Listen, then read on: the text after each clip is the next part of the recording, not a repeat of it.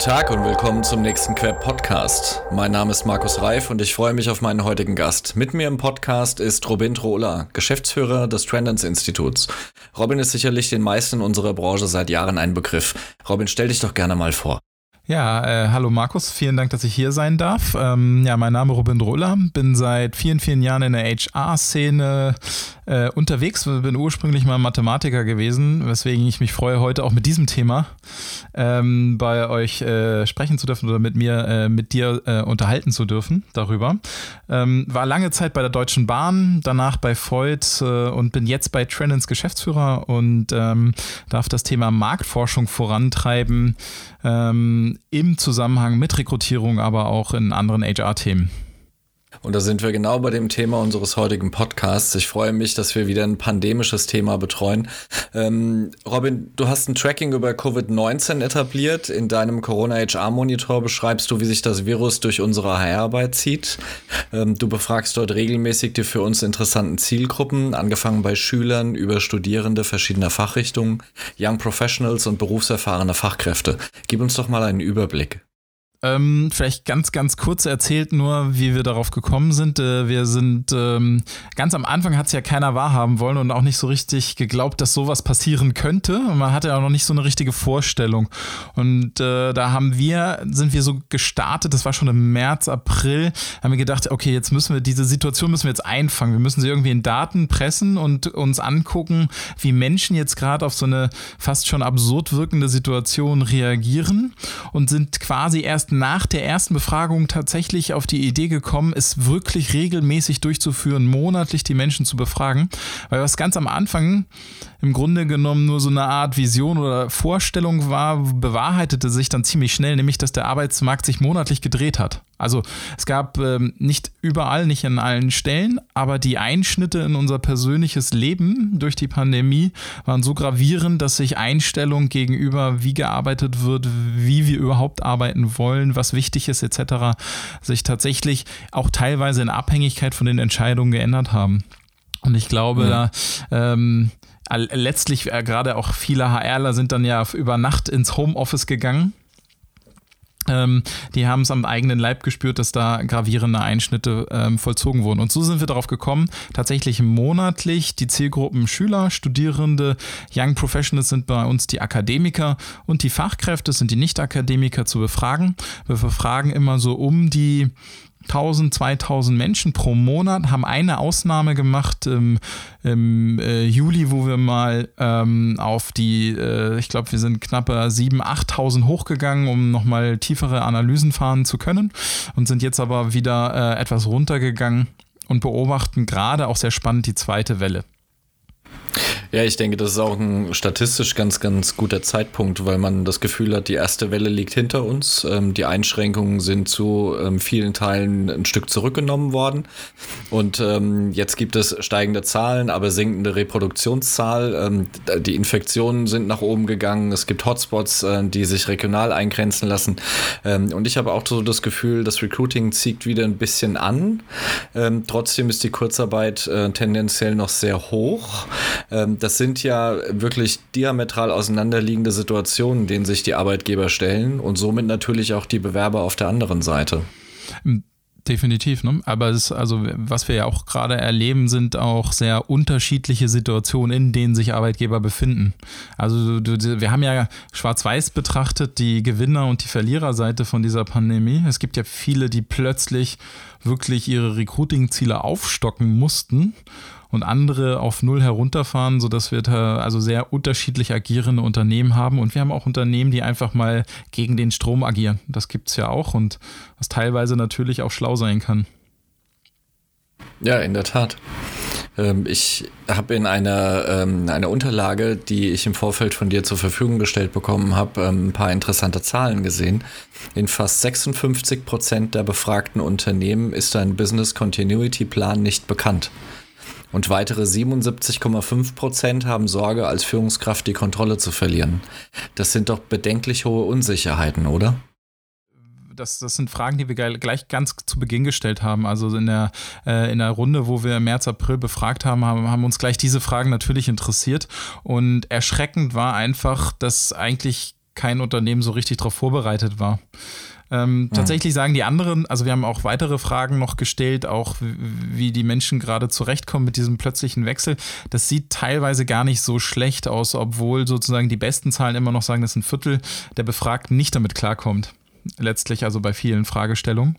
Aber ähm, insgesamt muss man schon sagen, ähm, dass Deutschland das doch ganz schön gut gemeistert hat, auch wenn man etwas überrascht davon sein kann, dass ähm, wirklich viele einfach gar nicht darauf vorbereitet waren. Auch im Punkte Homeoffice. Haben es aber dann ziemlich schnell nachgerüstet. Das muss man denen dann lassen. Ne? Aber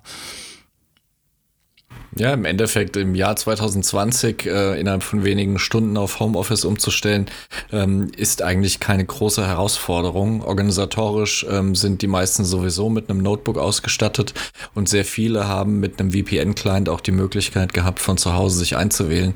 Ähm, aber nichtsdestotrotz, äh, der, der, die große Herausforderung dabei ist ja nicht technisch, sondern kulturell. Führungskräfte müssen auf einmal auf Distanz führen, während sie über lange Phasen hinweg äh, über die Präsenz sich definieren konnten und ihre Mitarbeiter über Präsenz geführt haben. Äh, definitiv. Trotzdem sagen relativ viele Führungskräfte, haben es am Anfang gesagt, dass sie es okay fanden. Tatsächlich ähm, haben, äh, soll, äh, also die, der Plan ist, diese Frage jetzt sozusagen im, im zweiten Halbjahr nochmal zu stellen, um zu gucken, wie es denen ergangen ist. Weil am Anfang bist du ja noch optimistisch das ist auch noch zum Zeitpunkt befragt worden, wo alle dachten, naja, das dauert vielleicht zwei, drei Monate. Ja, also zwei, drei ja. Monate halte ich mal auf Distanz aus. Aber dann, wie lange geht es wirklich und ähm, wie sehen jetzt gerade die Rückkehrkonzepte aus? Das ist ja auch nochmal sehr unterschiedlich von Firma zu Firma. Ja, wir sind mit den, mit den ersten großen Einschränkungen, die am 18. März verhängt wurden, sind wir jetzt äh, nahezu ein halbes Jahr in der ähm, Corona-Pandemie unterwegs. Und äh, wenn man Überschriften Glauben schenken darf, dann wird es auch noch einige Monate in dieser Form weitergehen. Ähm, das sorgt natürlich für große Sorgen und Ängste, also nicht nur auf Seiten der Unternehmen, die vielleicht ähm, nicht wissen, wie sie Liquidität sicherstellen können, ähm, wie sie die Kostenstruktur in den Griff können, bekommen können, sondern das sorgt natürlich auch bei Mitarbeitern für ein Unwohlsein, also auf Distanz unterwegs zu sein, ähm, auf Distanz auch den Austausch mit den Kollegen nicht zu haben. Ähm, hast du da Einblicke in deiner Studie? Studie? Ja, wir fragen tatsächlich regelmäßig, ähm, wie sie sich, also wie sicher fühlen sie sich bezüglich ihrer ähm, also wie sicher oder unsicher fühlen Sie sich bezüglich Ihrer beruflichen Zukunft? Und ähm, da ist es tatsächlich so, dass äh, bis teilweise, also wenn wir, wir haben es unterteilt äh, ähm, in verschiedene Subgruppen, wie gesagt, die Zielgruppen, die ich eben genannt habe und die Studierenden unterteilen wir auch immer noch einmal in äh, Wirtschaftswissenschaften, Ingenieure, IT und Naturwissenschaftler. Und wenn man sich das da so anguckt, ist es teilweise so, dass zum Beispiel die Wirtschaftswissenschaften, also die Studierenden, da sagt jeder Zweite, er fühlt sich schon sehr unsicher beruf, äh, bezüglich seiner beruflichen Un äh, Zukunft. Und, ähm, okay. Gibt es da große Unterschiede zu den technischen Berufen? Ähm, äh, ja, doch. Also sind fast 20 Prozentpunkte Unterschied, zum Beispiel zum Bereich äh, der Naturwissenschaften. Bei den IT tatsächlich ist es ähm, so, der Unterschied zwischen ähm, IT, Ingenieur und äh, Wirtschaftswissenschaften sind nur 10 Prozentpunkte. Also die, die sich am sichersten fühlen, sind eigentlich die Naturwissenschaftler. Das war. Mhm. Ähm, und am unsichersten die Wirtschaftswissenschaftler. Was ganz spannend ist, finde ich, ähm, dass die Berufstätigen sich sicherer fühlen als die Nicht-Berufstätigen. Und das ist auch etwas, was, glaube ich, in der Rekrutierung ein wichtiger Eckpunkt ist, weil diejenigen, die noch nicht im Berufsleben stehen, fühlen sich jetzt gerade noch viel, viel stärker verunsichert als eh schon und die im Berufsleben mhm. stehen, die schon mehr ähm, Berufserfahrung haben, vielleicht auch Arbeitgeber schon gewechselt haben, vielleicht schon mal gekündigt wurden etc., da ist die Unsicherheit nicht ganz so groß. Ähm, das, was wir in, in vielen Gesprächen auch innerhalb des Queb ähm, von, von Recruitern gesagt bekommen, ist, dass es momentan sehr schwierig ist, berufserfahrene Kandidaten von ihrem aktuellen Arbeitgeber loszueisen.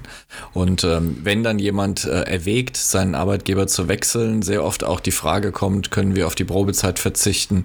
Ähm, gibt es Möglichkeiten, dass sie mir garantieren, dass ich bei ihnen nicht entlassen werde? Und vieles weitere mehr. Also es äh, spricht so ein bisschen für das, was du in den Studien auch nochmal unterstrichen hast. Auf jeden Fall. Ne? Also die tatsächlich ähm, ist es, äh, es gab, also es gab äh, eine sehr, sehr interessante Entwicklung der sogenannten Wechselbereitschaft. Und mhm. ähm, die Unterlage, die ich dir zur Verfügung gestellt habe, die hat noch gar nicht die aktuell, also die Augustzahlen mit drin. Mhm. Weil ähm, anhand ähm, die Wechselbereitschaft der Zielgruppen, also da, die befragen wir tatsächlich nur bei den Berufserfahrenen, unterteilen wir nochmal, ja, ich suche aktiv, ja, ich schaue ab und zu, ja, ich bin offen, aber nicht aktiv auf der Suche und nein. Und ähm, ja, ich bin offen, aber nicht aktiv auf der Suche, sind die sogenannten latent Wechselwilligen. Und was wir festgestellt haben, ist, ähm, dass sich Akademiker und Nicht-Akademiker da sehr, sehr unterschiedlich entwickeln. Auch jetzt noch. Okay. Ähm, die ähm, Akademiker zum Beispiel, die sind äh, die ganze Pandemie über, fast die ganze Pandemie über, äh, latent gleichmäßig wechselwillig geblieben. Also die okay. sind sozusagen, die haben gesagt, ich will, ich, ich halte eigentlich an meinem Job fest, aber wenn ein gutes Angebot kommt, wäre ich bereit zu wechseln. Ne? Jetzt definiere gutes Angebot, das gutes Angebot kann ja auch heißen, ne? ohne Probezeit. Aber letztlich haben die gesagt, eigentlich würde ich jetzt, ich würde jetzt gehen. Und tatsächlich, was ganz spannend ist, nach der ersten Lockerung haben sich die Zahlen der latenten Wechselbereitschaft über den ursprünglichen Wert hinaus entwickelt. Dazu muss ich, das hatte ich vorhin gar nicht erzählt, wir haben auch eine Nullmessung. Wir haben zufälligerweise direkt vor Corona 130.000 Menschen befragt, also tatsächlich mhm. alle Zielgruppen, Schüler, Studierende, Fachkräfte und Young Professionals und ähm, haben so eine Art Nullmessung. Also wie haben die Menschen über den Arbeitsmarkt vor Corona gedacht und sind dann eben in die Corona-Befragung eingestiegen und haben einfach auch viele Fragen übernommen, ähm, die wir vor der Krise gefragt haben. Und das ist natürlich eine solche Frage. Und ähm, bei den Fachkräften ist es so, da ist alles einfach runtergegangen. Die haben wir haben gesagt, sie suchen nicht mehr latent. Sie sind ganz starke, wir bleiben bei unserem Job. Das kann verschiedene Ursachen haben. Sie haben eine, ein, man, man sieht schon, die aktiv Suchenden hätten stärker runtergehen können, aber man sieht, dass der Gastrobereich auf den Markt geströmt ist zu Beginn der, ähm, der Pandemie sodass wir doch schon auch gute Zahlen im aktiven Bereich haben, aber wie gesagt aus äh, bestimmten äh, Branchen und haben jetzt gegen August die Entwicklung, ähm, dass tatsächlich diese Zahlen, die die Fachkräfte zu Beginn der Pandemie geschrieben haben, die haben sich verstetigt. Also die ähm, Fachkräfte waren vor der Krise auch sehr latent wechselwillig und lustig. Ja? Also äh, fast jede zweite Fachkraft wäre gegangen, wäre sie angesprochen worden. Das ist runtergegangen während der Pandemie auf 30 Prozent und hat sich auf 30 Prozent jetzt bis August eingependelt. Das okay. ist nicht wieder hochgegangen. Das ist bei ähm, den Akademikern ein bisschen anders. Weil bei den Fachkräften ist die Zahl derer, die nicht wechseln wollen, extrem gestiegen, nämlich von 11% auf 26%. Und ähm, bei den Akademikern, die, die nicht wechseln wollen, die ist wieder auf Vorkrisenniveau. Die latent Wechselwilligen sind jetzt gerade bei 33 Prozent. Und was total in die Höhe geschossen ist, sind die, die aktiv wechseln wollen. Jeder zweite will aktiv wechseln bei den Akademikern, jetzt gerade im August. Es deutet vielleicht jetzt auch auf die ersten Abbauszenarien hin. Kann durchaus sein, ja. Und ähm, da merkt man jetzt so langsam, also ist tatsächlich so, über diese eine Kennzahl, die hat mir jetzt gezeigt, während der ganzen gesamten Pandemiezeit hätte ich da rekrutiert, hätte ich meine Rekrutierung regelmäßig eigentlich anpassen müssen, weil die Menschen sich ja. wirklich sehr unterschiedlich immer wieder entschieden haben, wollen sie jetzt bleiben, wollen sie jetzt gehen, müssen sie jetzt gehen? Also es ist äh, eigentlich ein glücklicher Zufall, dass du diese Nullmessung vor der Pandemie gemacht hast, weil statistisch hast du jetzt super vergleichbare Daten und kannst eigentlich genau. schön diese Bewegung über das ganze Jahr hinweg zeigen. Ähm, ich glaube, da werden wir noch viele gute Zahlen von dir sehen. Das glaube ich, also hoffe ich auch natürlich. Und ähm, wir hatten auch ein schönes Learning. Wir haben nämlich zuerst, wir haben geplant, wir machen das bis September. Mhm. Wir haben es äh, äh, vor zwei, drei Wochen haben wir gerade gesagt, nee, also wir verlängern jetzt bis Jahresende. Und wahrscheinlich werden wir auch in einem Jahr noch über deine Zahlen reden. Ich befürchte auch, ähm, Aber ich muss sagen, es ist, hoch, ist hochgradig spannend. Ne? Also es ist jetzt nicht so, als ich darauf warte, dass, ähm, diesen Monitor zu beenden, sondern wir werden den jetzt dauerhaft weiterführen. Aber tatsächlich im Kontext äh, Corona wird er, glaube ich, noch, noch eine Weile bestehen bleiben. Ja, das glaube ich auch. Ähm, ich habe in, in der Studie von dir gesehen, dass die, also wir wissen ja, Präsenzkultur ist vielerorts ein Problem, was man angehen sollte. Ähm, das hat sehr viel damit zu tun, dass Führungsstile eben noch aus dem letzten Jahrhundert gelebt werden, wo Präsenz in den Büros eben sehr wichtig ist, um sich zu definieren als Führungskraft. Ähm, jüngere Generationen pochen ja auf alles, was mit New Work umschrieben wird. Leider wird Homeoffice sehr oft mit New Work gleichgesetzt, was ja eigentlich ein, ein totaler Druckschluss ist. Homeoffice hat mit New Work so ziemlich gar nichts zu tun. Ähm, aber was ich interessant fand, du hast ja das, ähm, die Einschätzung deiner Zielgruppen abgefragt, welche Bedeutung die Präsenzkultur noch haben wird. Und mehr als 55 Prozent glaubt, dass die Präsenzkultur an Bedeutung verlieren wird. Haben sich die Zahlen mit deinen Augusterhebungen auch nochmal verschärft? Ähm, äh, die werden wir erst in der nächsten Runde wieder abfragen. Mhm. Also das wir, wir, tatsächlich ist es so, wir haben nicht alle Fragen jedes Mal befragt, weil okay. wir, ähm, wir hatten jetzt zum Beispiel die Phase, wo wir uns auch nochmal das ganze Thema Urlaub angeguckt haben. Wie sind die Leute jetzt mit Urlaub umgegangen und so weiter. Und ähm, wir müssen, also vielleicht kleine, äh, sozusagen kleiner Blick in den, äh, in die, in die, in die Produktionsstätte Trendens. Wir müssen immer so ein bisschen darauf achten, dass wir auch äh, unsere, unsere befragten Zahlen erreichen. Ne? Also es, es, bringt nichts, einen ewig langen Fragebogen zu haben, der total inhaltlich toll ist und das interessiert alle. Aber die Länge schreckt dann die Befragten ab und äh, ja. wir äh, generieren nicht genug Befragte. Das heißt, wir verzichten immer mal wieder auf bestimmte Fragestellungen. Und das ist eine Fragestellung, die tatsächlich erst, erst noch wieder kommen wird. Mhm. Wir haben so Zyklen gebildet. Aber das ist natürlich. Ähm, dass ähm, je länger es dauert, desto äh, ich, gehe ich davon aus, dass diese Zahl einfach nochmal steigen wird. Ähm, weil die, also ich sag mal, aus Gesprächen ist es schon so, dass viele sagen, gewisse Teile fehlen einem einfach, die sie noch nicht so richtig ähm, ähm, ersetzt kriegen durch das Pandemie-Office. Ich glaube, der Ausspruch kam sogar von dir, ne? Pandemie-Office ist nicht gleich Home-Office, ist nicht ja. gleich New Work. Ja, genau. Ähm, das ist total richtig. Und äh, die Gefahr, glaube ich, ist, dass viele jetzt in dem Glauben, das sei New Work gewesen, zurück ins Office gehen und sagen, ey, das will ich aber nicht nochmal. Ja, ich, ich glaube auch. Also ähm, wer, wer im Recruiting aktiv ist und mit Kandidaten spricht, der bekommt ja immer die gleichen Fragen gestellt. Ähm, vor 15 Jahren war die Frage, äh, kriege ich ein Mobiltelefon? Vor 10 Jahren war die Frage, kriege ich ein BlackBerry oder ein iPhone? Ähm, und heute ist die Frage, wie viele Tage Homeoffice darf ich denn die Woche haben? Während vor einem Jahr noch oder äh, ich sag mal direkt bis in Ende Februar hinein die Frage war, kann ich denn einen Tag die Woche von zu Hause arbeiten? Und man hat es quasi so erfragt, äh, fast schon flehentlich, ist es heute so, ich habe eigentlich kein Bedürfnis mehr als zwei oder drei Tage die Woche im Büro zu sein. Ähm, da verändert sich eine ganze Menge, auch in dem Stellenwert, den Kandidaten mit einem gewissen Kompetenzset mitbringen, dann auch genauso nach innen sehr selbstbewusst vertreten. Ja, ähm, also das sind auch genau die Fragen, die wir jetzt in der Septemberwelle, also wir sprechen immer mit Wel von Wellen, äh, mhm. in der Septemberwelle ähm, mit reinnehmen werden. Und aber auch, ähm, was wir ja tatsächlich nicht machen, wir befragen ja immer nur Arbeitnehmende. Man müsste theoretisch nochmal ähm, auch die Konzepte, also die Unternehmen vielleicht mal befragen, was für Konzepte wollen sie denn jetzt eigentlich ähm, umsetzen? Weil wir, wir stellen schon fest, dass einige Unternehmen sagen, okay, funktioniert eigentlich ganz gut, wir brauchen eine hybride Lösung. Aber was machen wir denn dann mit der ganzen Fläche? Ja, das ist die Frage, die danach kommt. Und du hast es eben mhm. richtig, richtig intoniert.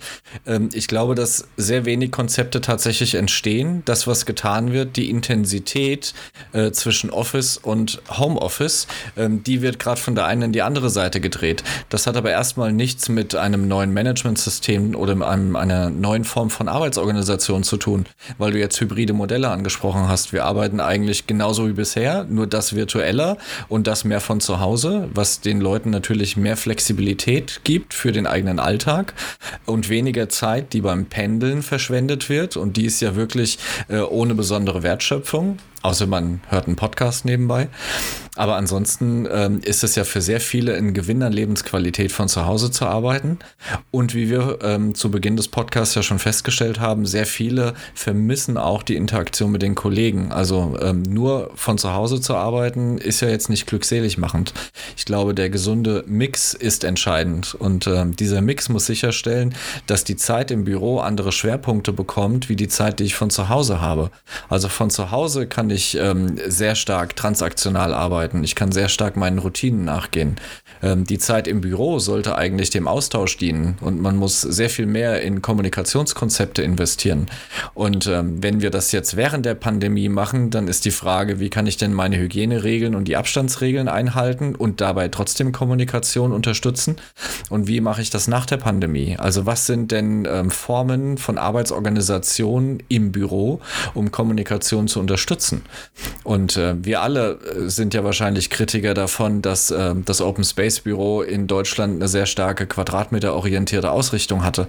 Also ich habe einfach aus den großen Einzelbüros ähm, kleine Flächen im Open Space gemacht. Kommunikation mhm. wurde dadurch gar nicht unterstützt. Die meisten sitzen genau wie wir hier in unserem Podcast mit Kopfhörern da und versuchen konzentriert ähm, ihren eigenen Kram zu erledigen.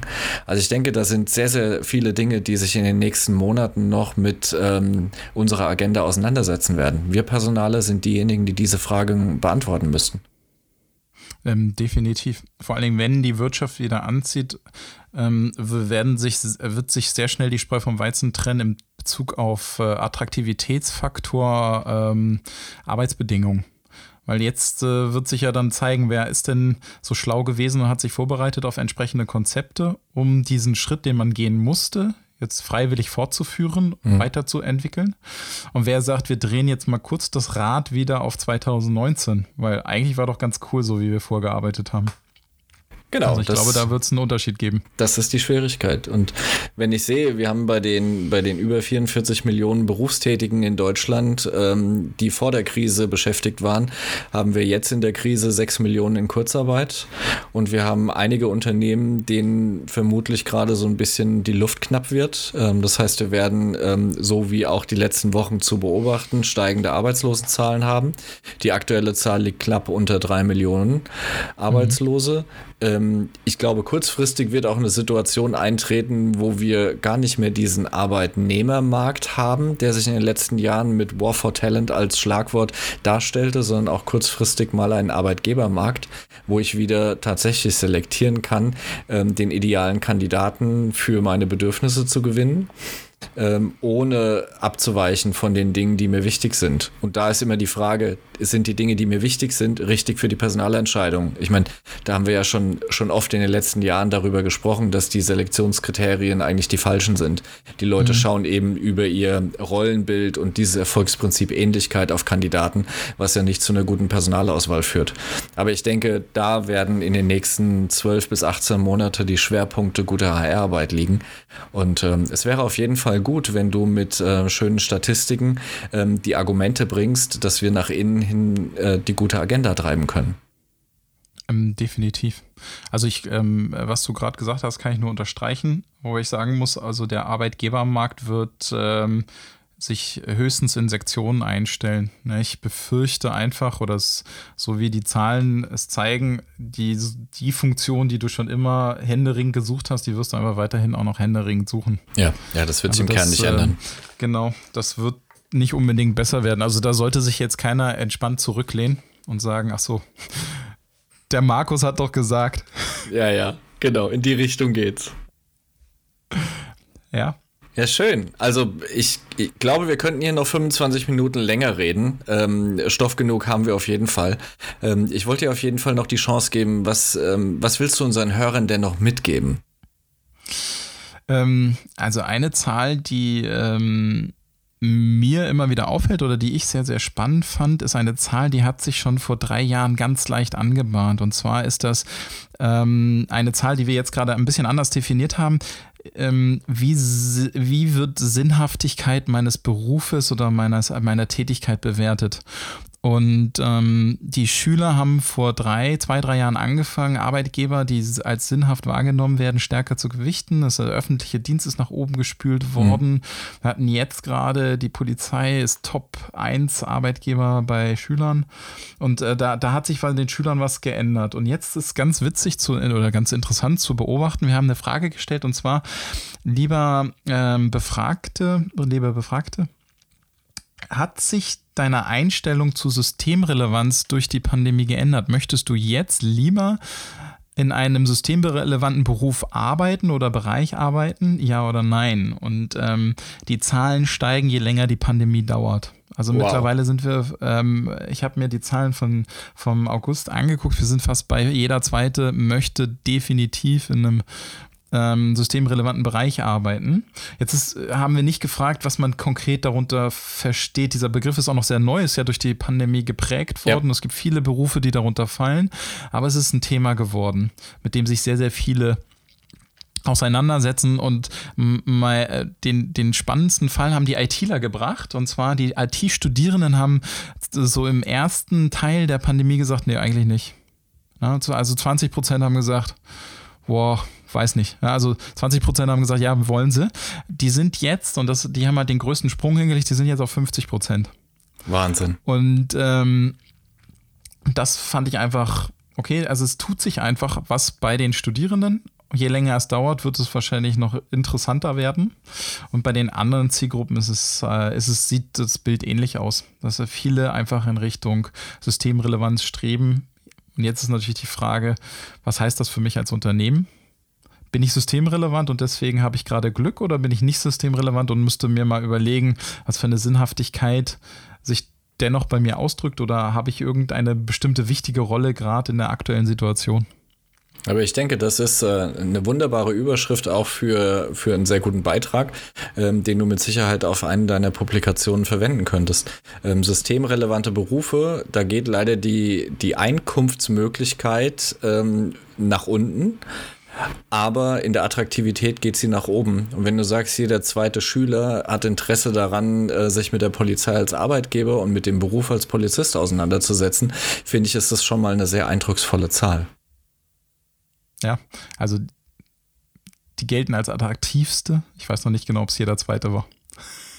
Ja, aber immerhin. Also ich finde, gerade ja. das, was man die letzten Tage ähm, in, den, in den Zeitungen über die Polizei liest, ähm, ist es doch auch mal eine sehr positive Nachricht, die man teilen darf.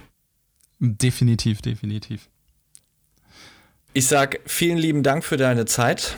Ähm, ich mache auch gleich ein bisschen Werbung für das Trendens-Institut. Ähm, wer mehr über Trendens erfahren möchte, findet unter www.trendens.com mehr Informationen. Ähm, wir werden das auch in die Show Notes reingeben, damit jeder einfach auf den Link klicken kann. Und wer Robin Trola kennenlernen möchte, muss es nur auf Google eingeben, bekommt viele Ergebnisseiten, um dich zu kontaktieren. Ja, ähm, sehr gerne. Alle her äh, über LinkedIn, sonst irgendwas, Xing, was auch immer. Vielen Dank für deine Zeit, hat mir viel Freude bereitet. Das war der Queb Podcast mit Robin Trola vom Trennens Institut. Vielen Dank. Vielen Dank für deine Zeit und viel Erfolg bei deiner Arbeit. Ciao.